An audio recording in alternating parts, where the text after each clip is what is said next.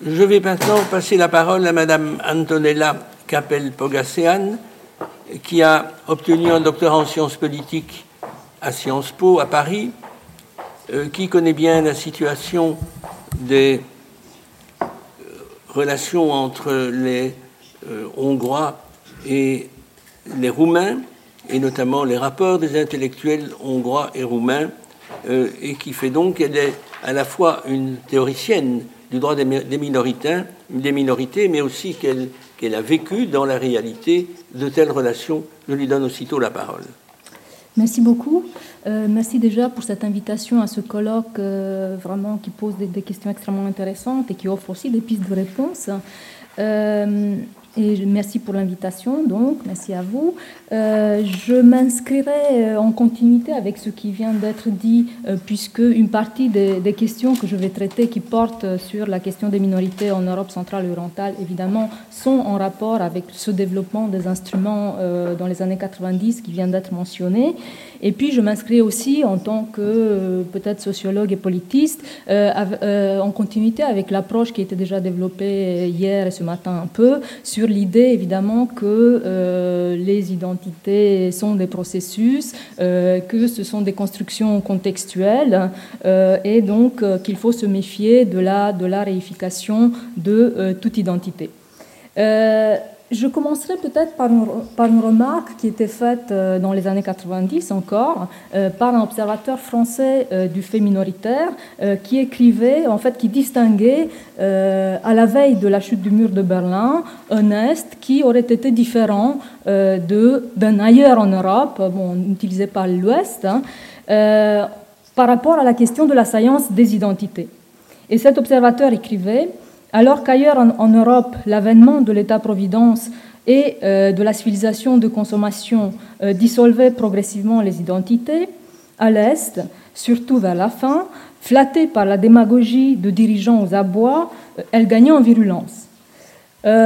revisiter aujourd'hui cette ligne de partage euh, entre l'Est, euh, un Est en proie aux passions identitaires et un Ouest, finalement l'ailleurs en Europe, euh, qui était approché d'une certaine manière téléologique comme entrer dans, un, dans une période post-identitaire, paraît beaucoup moins clair. Euh, il est clair qu'une euh, partie de l'ancien Est euh, est entrée aujourd'hui dans l'Union européenne. Dix, anciens États communistes font partie de l'Union européenne depuis 2004 pour la plupart et depuis 2007 pour la Bulgarie et la Roumanie. donc je parlerai ici de cet espace centre et est européen, euh, que certains appellent encore euh, Europe médiane, euh, qui est un espace en fait relié à des mondes multiples, allemands évidemment, baltes, russes, turcs, balkaniques, italiens. Et je souhaiterais évoquer quelques-unes des transformations que cet espace a, connues pour, pour, ce qui est de la gestion des faits, des faits minoritaires. Et je le ferai en fait euh, sans aucune euh, prétention à une exhaustivité ni thématique ni régionale, euh, mais éventuellement avec un, souci, un intérêt pour une prise de distance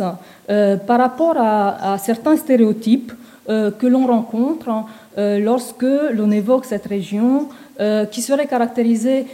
par une récurrence du fait minoritaire, euh, en raison d'un développement euh, national euh, spécifique, développement que l'on approche des fois à travers une, une, opposition entre un Ouest qui serait civique et un Est qui serait ethnique en territorialisant de cette manière, finalement, des idéotypes euh, de la euh, définition euh, de la nation. Et ce mode de territorialisation n'est pas dénué d'une dimension normative et téléologique héritée en partie de la guerre froide, distinguer de cette manière l'Ouest et l'Est. On tend néanmoins, il me semble, à occulter finalement l'hétérogénéité de cette région. Donc je reviendrai dans cet euh, exposé sur trois points. Euh, d'une part, l'historicité de des configurations minoritaires dans cette région. Euh, ensuite, je m'arrêterai, mais vraiment très brièvement, sur la façon dont les relations entre l'Est post-communiste et post-soviétique et l'Ouest post-colonial et post-migratoire, ces relations-là ont façonné, après 1989, la compréhension et la gestion des questions minoritaires. Et, in fine, je reviendrai sur ce qu'il me paraît aussi important à souligner, à savoir l'hétérogénéité des figures minoritaires, tant au sein d'un État qu'entre les différents États euh, de la, euh, région. Il me semble que souligner cette hétérogénéité euh, finalement questionne ce, que, ce, que, ce, qui vient d'être dit aussi, cette typologie qui distingue d'une manière très claire minorité nationale, euh, qui serait davantage présente en Europe centrale et orientale, qui aspirerait à des formes d'autonomie, euh, des minorités ethniques euh, qui seraient davantage spécifiques à l'Ouest ou présentes à l'Ouest, qui seraient issues de, de l'immigration. Cette hétérogénéité donne à voir une différenciation des revendications et des horizons du, du possible. Donc, premier point, euh, l'historicité euh, du euh, fait minoritaire en Europe centrale et orientale. Certes, le concept de minorité, cela a été dit hier déjà, a connu une première déclinaison en lien avec la, liberté de conscience et la tolérance religieuse, et ensuite des redéploiements dans le contexte de la construction des États-nations. Ce redéploiement s'est particulièrement opéré à la fin de la Première Guerre mondiale, euh, marquée par l'émergence ou la redéfinition euh, d'États-nations euh, formés sur les décombres des empires plurinationaux, en particulier évidemment l'Empire austro-hongrois, mais aussi en allemand, russe ou ottoman. Ces États, à, l'époque, donc, il s'agissait de la Pologne, de la Tchécoslovaquie, de la Hongrie, de la Roumanie, de la Yougoslavie, de la Bulgarie, des États baltes, de l'Albanie, ont été alors visés par une première démarche d'internationalisation euh, de la protection euh, des, minorités. En fait, censé transcrire dans le territoire euh, le principe du droit des peuples à disposer d'eux-mêmes, cette réorganisation du continent européen qui est intervenue après la Première Guerre mondiale a légitimé jusqu'à un certain point le modèle de l'État-nation homogène, et en même temps a conduit à la cristallisation euh, de euh, nouvelles euh, et je rappelle que sur les 80 millions de, 80 millions de personnes qui ont changé leur nationalité suite au traité de paix, plus d'un quart auraient constitué des minorités après 1918. Donc, dans ce contexte, la plupart des États centre et est européens ont été confrontés à des mobilisations identitaires articulées au nom non pas d'une minorité, mais euh, d'une nation autre que la nation, la nouvelle nation titulaire, entre guillemets également, euh, de, de l'État. En même temps, les élites de ces nouveaux États ou des États redéfinis euh, ont elles-mêmes essayé de nationaliser cet espace de ce nouvel espace national en visant à réduire le poids politique, économique, symbolique des groupes qui existaient sur ce territoire, et en particulier évidemment euh, des groupes qui étaient associés aux groupes dominants dans les anciennes structures impériales. Et donc ça c'est le deuxième point. Troisième point, il y avait aussi les États parents, les king states qu'on avait évoqués aussi, euh, qui, elle, qui, il, euh, mettait finalement en question la légitimité des nouveaux tracés des frontières euh, et s'avançait comme protecteur des groupes, des co-ethniques restés à l'extérieur des frontières, allant jusqu'à développer des projets de révision territoriale. Et pour donner juste une indication, évidemment, il y avait deux États qui ont été particulièrement actifs dans cette dans ces démarches-là, l'Allemagne d'une part et la Hongrie de l'autre, Euh, la Hongrie, je précise juste que euh, suite aux redéfinitions euh, des frontières, a, perdu, a gardé uniquement 32% de son territoire d'origine et un peu plus de 40% de sa population d'origine. et sur les 10,5 millions d'habitants qu'elle perdait, plus de 3 millions se définissaient comme des ethniques hongrois. L'Allemagne a perdu, elle, un dixième de sa population. En même temps, les minorités dont il s'agissait d'assurer la protection dans ce cadre, dans le cadre de la Société de Nations en particulier, renvoyaient à ces groupes restés à l'extérieur des États éponymes, euh, souvent près des frontières, mais qui n'étaient plus censés, dans ce cadre, bénéficier de la logique de l'autodétermination. Elle était réservée aux nations ou aux peuples. Donc la protection devait se réaliser avec le respect de la souveraineté des États, qui était euh, le, principal point euh, à, envisager. Et certains auteurs évoquent même que finalement cette protection pensée dans le cadre de la société de nations n'excluait pas une assimilation en douce de ces groupes-là. En même temps, cette internationalisation de la protection visait en même temps à extraire les minorités de la sphère du différent entre les États, donc l'État parent et le nouvel État, et euh, à délégitimer l'activisme des, États parents. Donc, finalement, la, figure type ou l'idéal type de cette minorité nationale s'est cristallisé autour de cette configuration triangulaire euh, qui a été théorisée par le sociologue américain Rogers Brubaker, qui évoquait donc le nouvel État, État nationalisant, qui essaye de diminuer le poids des minorités, ensuite l'État parent qui essaie, lui, d'intervenir et de, mobiliser euh, le groupe, les co-ethniques de l'extérieur, et puis, finalement, les élites ou les dirigeants ou les entrepreneurs politiques de ces groupes-là minoritaires, pour lesquels, finalement, la loyauté euh, politico-juridique ou citoyenne euh, ne se confond pas avec la loyauté nationale ou ethnoculturelle de référence. Or, cette figure a été délégitimée euh, après, après, la Seconde Guerre mondiale,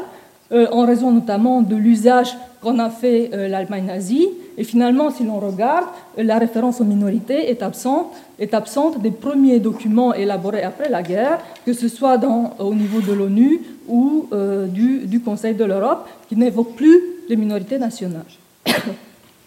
Cette cause retrouve une visibilité dans quel contexte? Euh, dans les années 80, dans un premier temps, euh, au moment où effectivement certains régimes communistes mettent en place euh, des, politiques d'assimilation des minorités, et d'autres États, en particulier je pense à la Roumanie et à la Bulgarie, et d'autres États, comme la Hongrie par exemple, promeuvent activement la cause des minorités au niveau du CSCE à cette époque-là.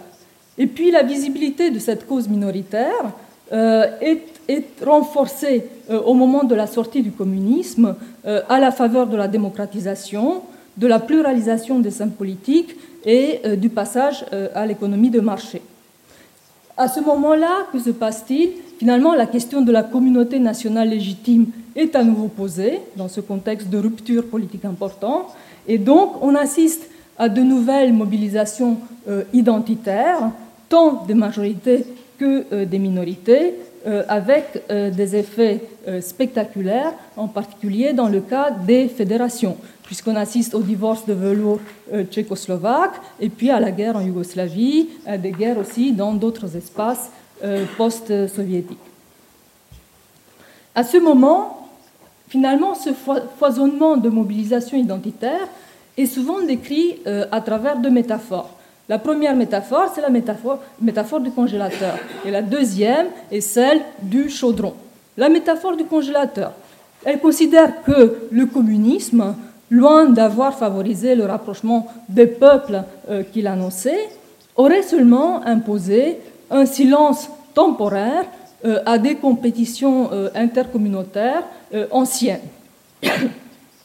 Et donc, dans le contexte de vie idéologique euh, qui apparaît au moment de la chute du communisme, euh, couplé euh, finalement aux effets de la crise économique qui apparaît très vite aussi à la faveur du passage à l'économie de marché, eh bien, l'on assiste à la réactivation de ces anciens passions identitaires. La métaphore du chaudron est-elle aussi culturaliste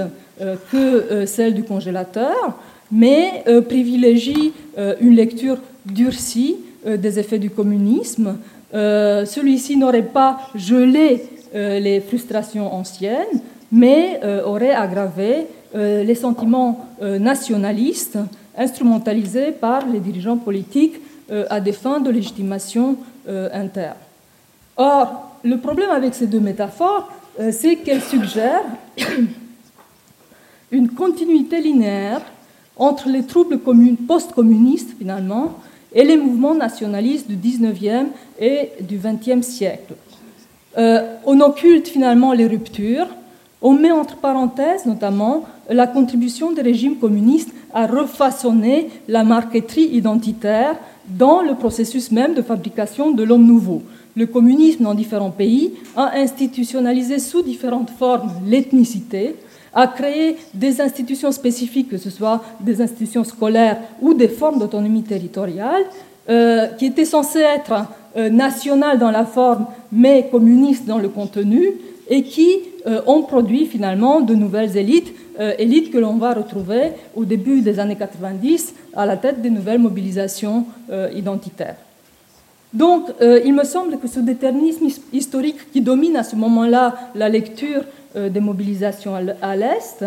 euh, montre une très grande insensibilité pour les dimensions euh, processuelles et contextuelles des identités.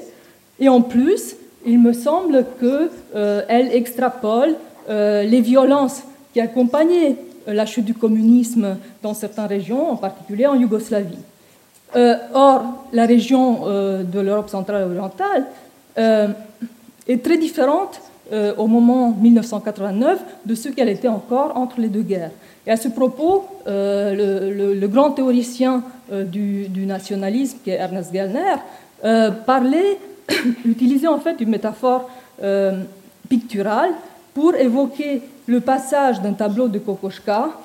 avec sa profusion des couleurs à une toile de Modigliani avec ses, ses surfaces aux contours très nets pour évoquer finalement cette transformation de la carte ethnographique de l'Europe centrale et orientale euh, entre les années 20-30 et 1989.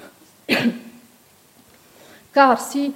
euh, si on, s'intéresse aux données des recensements, qu'il faut certes euh, traiter avec beaucoup de prudence, puisque le recensement est lui-même un outil de fabrication jusqu'à un certain point évidemment identitaire, mais si on s'intéresse néanmoins à ces recensements dans la région, on voit que euh, dans les nouveaux membres de l'Union européenne, on constate seulement la présence de deux États qui ont une présence minoritaire de plus de 30%. Il s'agit de la Lettonie et de l'Estonie, donc deux États baltes. Alors que euh, cinq nouveaux membres euh, ont des minorités comprises entre 10 et 20%, et que trois, trois membres, c'est-à-dire la Hongrie, la Pologne et la République tchèque, ont moins de 5% de minorité. Donc finalement, euh, il s'est passé quand même quelque chose euh, par des moyens très violents et très durs. Euh, la Seconde Guerre mondiale a signifié presque la disparition des populations juives d'Europe centrale. Et après, la fin de la Seconde Guerre mondiale a signifié, à travers des expulsions, des transferts de population, une homogénéisation des cartes de certains États, expulsion des Allemands de, euh, Pologne, expulsion des Allemands de Tchécoslovaquie et échange de population entre Hongrie et Slovaquie. Donc finalement, en 1989, le poids des minorités, comparé à ce qu'il fut euh, dans les années 20-30, est beaucoup plus, plus réduit.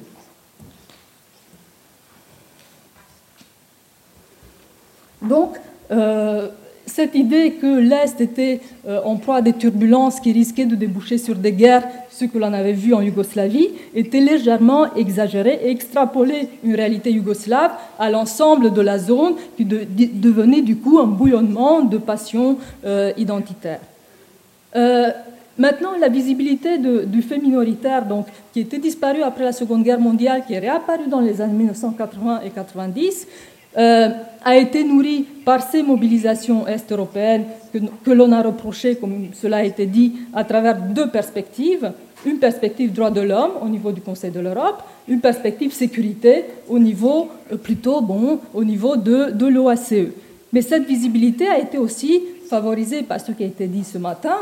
par le déploiement de l'idéologie multiculturaliste à l'ouest. Donc ce n'est pas seulement le résultat des mobilisations est-européennes, c'est également l'effet de cette sensibilité euh, au multiculturalisme et à l'idée finalement que le modèle de l'État-nation homogène peut-être n'est pas aussi légitime que cela, qui a fait qu'on est arrivé à un travail d'élaboration normative qui vient d'être évoqué, de normes au niveau du Conseil de l'Europe, de l'OSCE, mais aussi au niveau, au niveau de l'ONU. Et en même temps, cela a été aussi dit, ce travail d'élaboration normative pose toutefois quelques problèmes. Euh, d'une part, une partie des normes reste malgré tout floue, euh, qu'on n'a pas au niveau de l'Europe des pratiques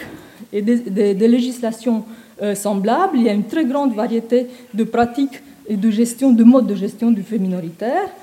Et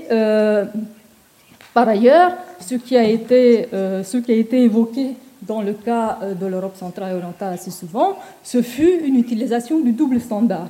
Euh, puisque, évidemment, les normes euh, que l'on essayait d'imposer à ceux qui étaient candidats, notamment au, niveau de l'Union européenne, n'étaient pas tout à fait appliquées pour ceux qui étaient déjà membres du club. Donc cette différence de traitement a été plus ressentie comme finalement fragilisant la, légitimité de ce, euh, travail, de ce travail normatif. Et finalement, puisque le cas, euh, le cas des États baltes a été évoqué, euh, l'Union européenne a exercé des pressions très fortes pour que la Lettonie et l'Estonie en particulier accordent la citoyenneté aux populations russophones se trouvant sur, sur leur territoire, mais en même temps, évidemment, on n'a pas eu ce, même type de pression, par exemple, sur euh, la citoyenneté des Turcs d'Allemagne.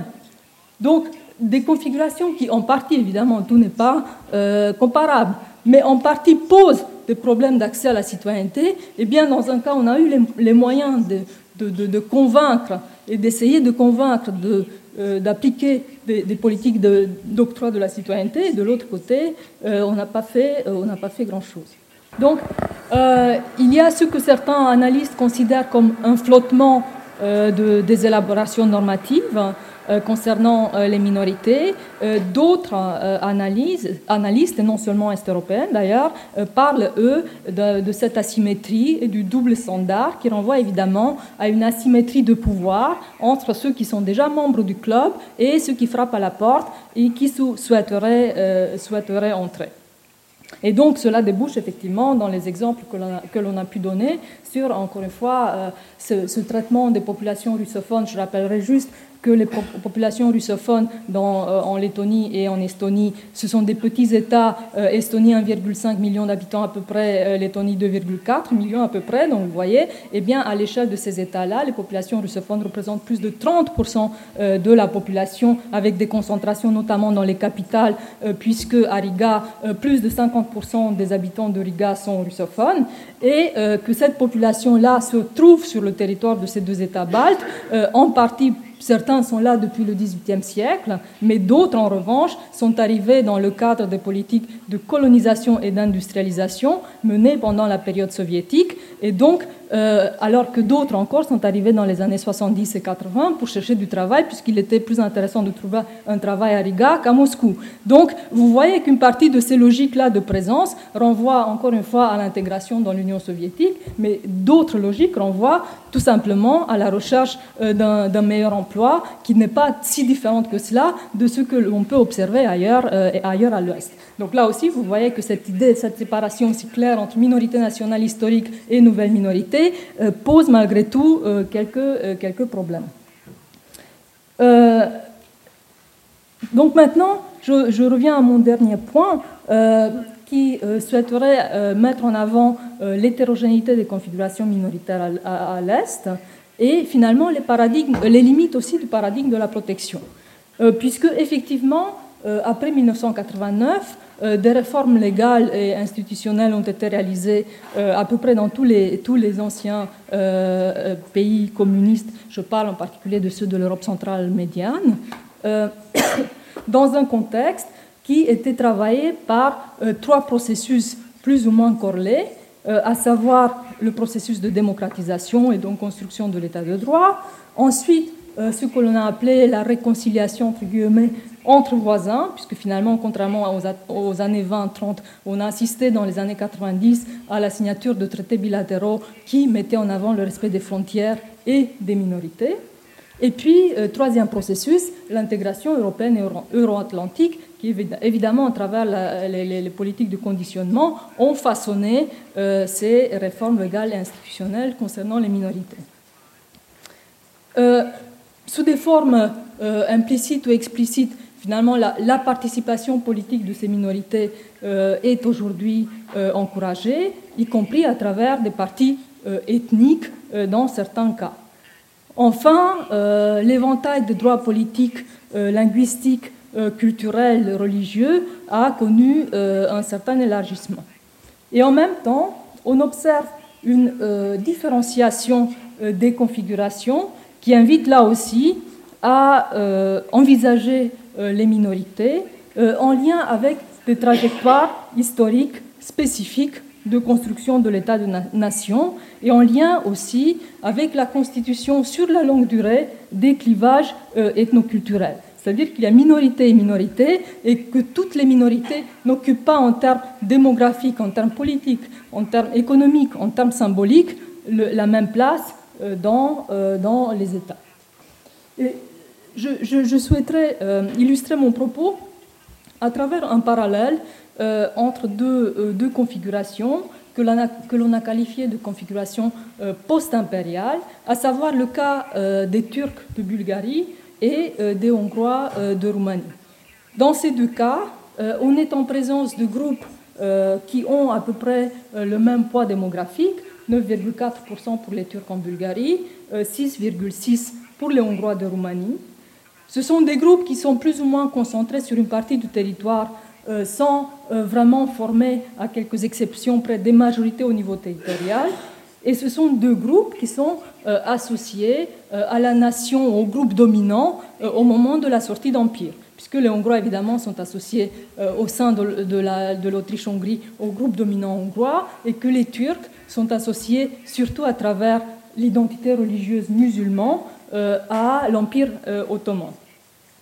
Et ces deux groupes euh, sont euh, aujourd'hui représentés sur les scènes politiques euh, par deux partis qu'on pourrait qualifier d'ethniques, à savoir, dans le cas des Turcs, le mouvement pour les droits et les libertés. Et vous voyez bien que dans le nom du parti, il n'y a aucune référence à une appartenance ethno-identitaire spécifique. Pour les Hongrois de Roumanie, il s'agit de l'Union démocratique des Magyars de Roumanie. Donc là, l'affichage parti ethnique est clairement présent. Or, si l'on compare maintenant euh, les revendications de ces deux partis, qui dans les deux cas ont été formés au début des années 90, qui, ont participé au gouvernement euh, de ces deux pays à différentes époques, euh, dans le cas des Turcs de Bulgarie entre 2001 et 2009, donc quand même pendant huit ans. Dans le cas des Hongrois de Roumanie, leur parti est représenté au gouvernement depuis 1996, euh, presque sans interruption jusqu'à aujourd'hui. Donc malgré tous les changements de majorité gauche-droite et tout cela, le parti hongrois est resté au pouvoir. Et donc lorsqu'on compare euh, les, revendications de ces deux partis, on voit que les revendications de type identitaire ou culturel sont beaucoup plus présentes dans le cas euh, de l'Union démocratique des Magyars de Roumanie que dans le cas des, des Turcs de Bulgarie qui ont juste revendiqué euh, la restitution des noms bulgarisés euh, pendant la période communiste, à la fin de la période communiste. Ils ont également revendiqué la restitution des propriétés spoliées pendant euh, l'exode massif de 340 000 Turcs en 1989. Donc là aussi, on est dans la logique de l'assimilation de la période communiste. Et ont revendiqué également la liberté de culte de l'islam qui leur était interdite pendant la période communiste. Mais en revanche, le mouvement pour les droits et les libertés ne fait pas euh, de la langue turque euh, et de son institutionnalisation, que ce soit à l'école ou dans l'administration ou dans la justice, un enjeu, puisque la priorité du MDL, euh, qui représente finalement une population plus rurale que la majorité bulgare et plus pauvre que la majorité bulgare, eh bien, les revendications du MDL vise plutôt à intégrer les Turcs de Bulgarie dans la société majoritaire sans envisager un espace minoritaire euh, à forte autonomie institutionnelle. Tout différent est le cas de l'Union démocratique des Magyars de Roumanie. L'UDMR présente, représente plutôt un groupe dont les propriétés socio-économiques ne sont pas très différentes de, de celles de la majorité dite roumaine. cette formation revendique des formes d'autonomie culturelle et d'autonomie ethno-territoriale dans certains cas. Euh, elle a soutenu euh, la mise en place d'un système euh, d'éducation complet des classes maternelles jusqu'à l'université en langue hongroise, ainsi qu'un usage étendu du hongrois dans l'administration et la justice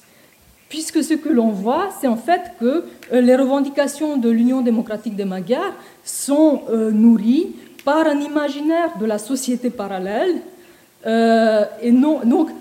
toutes les revendications de, de l'UDMR renvoient à cet imaginaire d'une société parallèle à la société majoritaire. Et d'ailleurs, en 1991, lorsque la nouvelle constitution roumaine était adoptée, cette nouvelle constitution avait défini l'État roumain comme État national unitaire. Or, l'UDMR a refusé cette définition-là, considérant que l'État roumain était un État multinational et qu'au sein de cet État multinational, les Hongrois devaient représenter non pas une minorité, mais une co-nation. Donc vous voyez là aussi, ce sont euh, deux imaginaires dans le cas des Turcs de Bulgarie et dans le cas des, Hongrois de Roumanie, deux imaginaires euh, très euh, différents. Autre élément de différence, c'est évidemment aussi le rôle de l'État parent, puisque l'Union démocratique des Magyars de Roumanie a bénéficié du soutien d'un État parent très actif dans l'institutionnalisation des liens avec les organisations hongroises, euh, dans le soutien financier euh, accordé euh, aux Hongrois de Roumanie, puisque la Hongrie finance y compris une université privée de langue hongroise en Roumanie. Et depuis janvier 2011, la Hongrie offre maintenant la citoyenneté à tous ceux qui peuvent prouver qu'ils ont des ancêtres anciens citoyens hongrois, donc jusqu'en 1918 ou entre 1940 et 1944 et donc une citoyenneté sans euh, condition de résidence. Donc on arrive à ces politiques de ethnicenship. Certains ont parlé de politique de ethnicenship et non pas de citizenship, euh, euh, que, l'on peut voir également dans, le cas d'autres États, la Roumanie faisant la même chose par rapport à la, Moldavie. Donc, on voit deux, configurations très différentes. Pourtant, on est dans, les deux cas dans ce que l'on appellerait plutôt des minorités historiques, turcs de Bulgarie, hongrois de Roumanie, et pourtant des revendications très très euh, différentes. Euh, j'évoquerai un, dernier exemple pour euh, montrer cette, cette, hétérogénéité de situation, et j'évoquerai le cas des Roms, puisque les Roms constituent effectivement un groupe hétérogène que l'on retrouve dans plusieurs États postcommunistes, euh, et euh, un groupe qui est considéré parmi les, les, principaux perdants des transformations économiques post-communistes d'après 1989. Et là, je, partirai d'un autre cadre qui est celui de la Hongrie, pays qui a mis en place dès 1993 une législation très favorable aux minorités. Je rappelle que la Hongrie, officiellement, donc selon les statistiques, aurait à peu près 5% de population minoritaire sur son territoire. Euh, donc ce n'est pas une présence très très forte. Euh, or, dès 1993, la Hongrie met en place euh, une législation très favorable qui n'est pas tant mise en place pour répondre aux pressions de ces différents groupes, mais elle vise surtout à fournir un exemple aux États voisins qui ont, eux, des populations hongroises beaucoup plus importantes sur le territoire. et donc, cette, loi sur les minorités qui est adoptée en 1993 euh, assure tant des droits individuels que des droits collectifs et envisage les minorités euh, comme constituant des corporations de droit public au niveau des communes qui vont élire des systèmes d'autogouvernement euh, au niveau de la commune. Et après ces, ces, autogouvernements communaux vont constituer des autogouvernements au niveau national. Ce système, ces autogouvernements minoritaires sont consultés pour tout ce qui est politique de l'éducation, de la culture, et euh, ce système permet en même temps un enseignement de la langue, de la civilisation et de l'histoire des minorités et de leur mère patrie. donc encourage tout, tout cet enseignement-là à travers des mesures de discrimination positive. Or, lorsqu'on voit l'effet de ce système qui est censé vraiment être le meilleur système de protection des minorités à l'Est, on voit qu'on s'est retrouvé avec des situations où, dans le système scolaire, le nombre d'enfants identifiés comme allemands était beaucoup plus important que le nombre d'enfants euh, le nombre d'Allemands, excusez-moi, enregistrés au recensement. C'est-à-dire que c'est un système qui favorise évidemment, en termes linguistiques, les langues qui bénéficient d'un prestige, symbolique beaucoup plus important, puisque pour les parents euh, hongrois, euh, ça devenait tout d'un coup accessible d'inscrire l'enfant dans une école où on allait tout apprendre en langue allemande. en revanche, euh, ce, système de protection des minorités s'est révélé beaucoup moins efficace pour euh, résoudre ou euh, faciliter la mobilité sociale des Roms, puisque finalement, aujourd'hui, on se retrouve avec des Roms qui, à plus de 60%, parlent la langue hongroise comme première langue comme langue maternelle finalement, et non pas le romani, donc le hongrois, et qui sont fortement sous-éduqués, puisqu'on considère qu'à peu près 78% des Roms ont juste réussi à, passer le niveau élémentaire de l'éducation, mais qu'en revanche, on a 2% d'éduqués du supérieur Roms. Donc finalement, le système de protection des minorités qui a insisté sur la, perpétuation d'une langue ou d'une histoire, euh, s'est révélé, euh, révélé, incapable de faciliter, euh, après 1989, la mobilité sociale des Roms, puisque finalement mettre en place des écoles romanies n'a fait que renforcer une ségrégation socio-économique déjà très forte au sein de la population rome. Donc, dans ce cadre-là, on peut questionner l'efficacité de ce type de traitement euh, qui euh, ne correspond pas à une situation qui n'est pas nourrie par cet imaginaire d'une société parallèle euh, qui aimerait renforcer sa culture et sa connaissance historique. Donc, finalement, une conclusion brève. Évidemment, la, compréhension des configurations minoritaires